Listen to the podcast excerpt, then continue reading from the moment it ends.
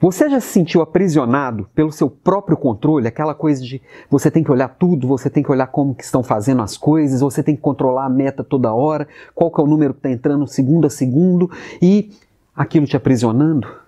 Meu nome é Alan Pimenta e hoje em Desenvolvimento de Líderes eu vou falar de autonomia e liberdade.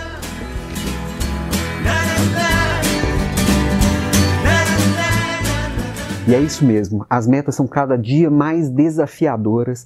O pessoal está no seu pé para você entregar resultado, a sua empresa precisa evoluir, a sua equipe precisa entregar e você acredita que só ali ficar em cima o tempo inteiro é que a coisa vai vir nem sempre é assim, né? Por mais que hoje a gente tenha é, números muito facilmente medidos, é, celular com a pessoa o tempo inteiro, então você consegue acompanhar muito no detalhe a partir dos dispositivos móveis, o que, que cada um está fazendo e como que está fazendo.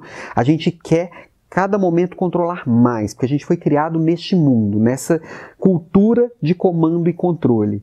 Porém, isso, você controlar, quem acaba sendo controlado é você, porque você se torna escravo daquilo.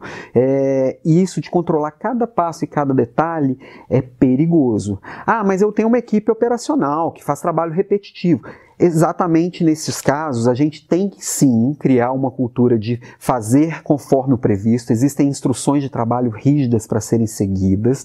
É, a pessoa precisa entrar e sair no horário correto para que outra pessoa possa sair e entrar no horário correto. Isso tem que acontecer, mas também essas pessoas não podem ser tratadas como máquinas, porque senão serão substituídas por máquinas e você, como líder, vai ser substituído também por um operador de máquinas, né? E o legal é pegar essas pessoas que estão estão sim fazendo esse trabalho repetitivo e reunir periodicamente, poder entender e aprender com elas também o que, que pode ser melhorado para aquele processo ser mais eficiente. Mas vamos pegar e deixar de lado essa questão do trabalho repetitivo e vamos pensar um pouco mais no trabalho intelectual, que é aquele trabalho de resolver problemas, é, conduzir estratégias, fazer as coisas acontecerem. Neste trabalho, Quanto mais autonomia você dá para sua equipe, mais essa equipe vai fazer coisas diferentes do que você faria.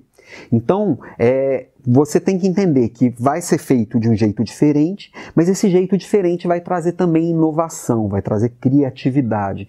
Então, você vai dando autonomia, mas com cuidado, que delegar não é delargar, você tem que ir acompanhando, entender quanto de autonomia que você pode ir dando aos poucos. Por exemplo, uma criança que acabou de nascer, você não vai colocar ela para andar porque ela vai cair, vai se machucar. Você tem que ir entendendo qual é a hora que ela vai começar a engatinhar, hora que ela vai tentar se levantar e vai sim levar alguns tombos, e a partir desses tombos ela vai aprender e achar seu ponto de equilíbrio, e a partir disso andar. Você vai estar do lado, segurando a mão, até a hora que ela vai andar.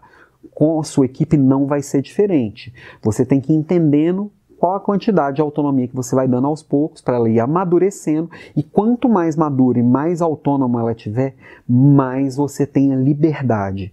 E essa liberdade de deixar a equipe conduzindo, sabendo que está bem cuidado, sabendo que você tem os melhores e que essas pessoas estão fazendo bem feito, você tem tempo para pensar, você tem tempo para criar coisas novas, você tem tempo para poder ser líder de verdade e não o executor que fica ali controlando cada detalhe que, prefere, que às vezes prefere pegar e fazer do que é, efetivamente deixar com que alguém faça. Isso não é liderança, isso é controle e é uma coisa que não existe mais, né? Então, a dica de hoje é essa.